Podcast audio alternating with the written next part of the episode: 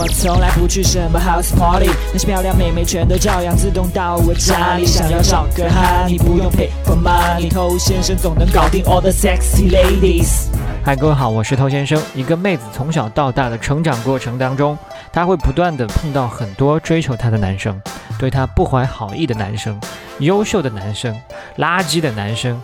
衣冠禽兽的男生等等，那他不可能碰到每一个男人都花很多时间去跟他们周旋，不然的话这样不用生活了是吧？净陪这帮屌丝玩了。那他有了经验呢，就慢慢的学会判断哪些男生是可以试着去交往，哪些男生直接出局。那其中有一个判断方式是曾经我们说过的，就是问问题，通过你的答案来判断你这个人满不满意。好像听起来很草率，有些人可能会觉得说，一个答案怎么能够反映我美丽的心灵呢？那这是一个时间成本的问题，不可能花那么长的时间跟你来日久见人心。那很多兄弟其实早就已经知道这个道理了，所以一旦妹子问问题，他就特别紧张，担心妹子又是在测试他，越紧张就越不知道该怎么发挥，就错过本来属于自己的机会。但其实呢，并不是每一个问题都那么事关重大，你要学会怎么样来区分。添加微信公众号 k u a i b a m e i。内部客服微信号 a r t t o u。OK，欢迎在节目之外去添加我们的微信公众号。想学习内部课程的，请去添加微信号。OK，我们直接说重点。什么情况下他更可能在测试你？什么情况下他可能不是这个意思呢？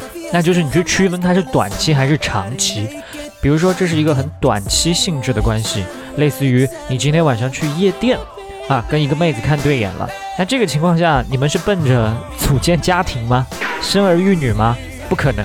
所以当下的想法，顶多也就是开心一下，其他的不知道。那这种情况下，妹子她也要判断你是不是一个 OK 的对象，不然的话，整个夜店的客人、保安、保洁、马路上的都可以。但是呢，这种短期关系的碰面来得很快，时间很短，所以他也没有办法对你有更多的了解。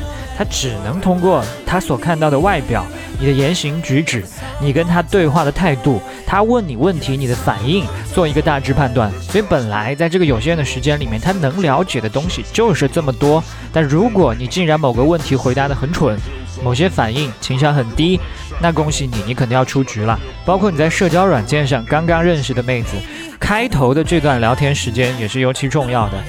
在这个有限的时间里面，妹子她也在看你的反应。如果你表现的不好，那可能就没有办法进入下一个阶段。那我们刚才所说的是短期关系的，但另外一种呢，就是长期关系的。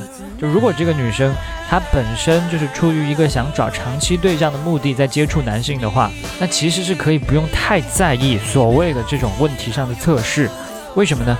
妹子要找长期对象，不是更应该慎重吗？没有错，正是因为慎重，所以才不会因为一两个问题就推翻一个人。不像在夜店里面，大家很急，晚上时间有限，妹子更多的会通过时间去观察你生活当中的一些细节，你整个人的方方面面，由此来判断你是不是一个值得交往的人。那可能有些兄弟他又有疑问了，我确实是因为回答某个妹子的问题之后反应不太好，从而他就没有理我的。对，从表面上看可能是这个样子。但有很多的情况是什么呢？就是妹子在此之前，她就已经通过了解，发现你不是一个值得交往的对象。这个时候她来问你问题，实际上就是让你知难而退。比如说，她问你，你到底喜欢我什么呀？你不管怎么回答都是死。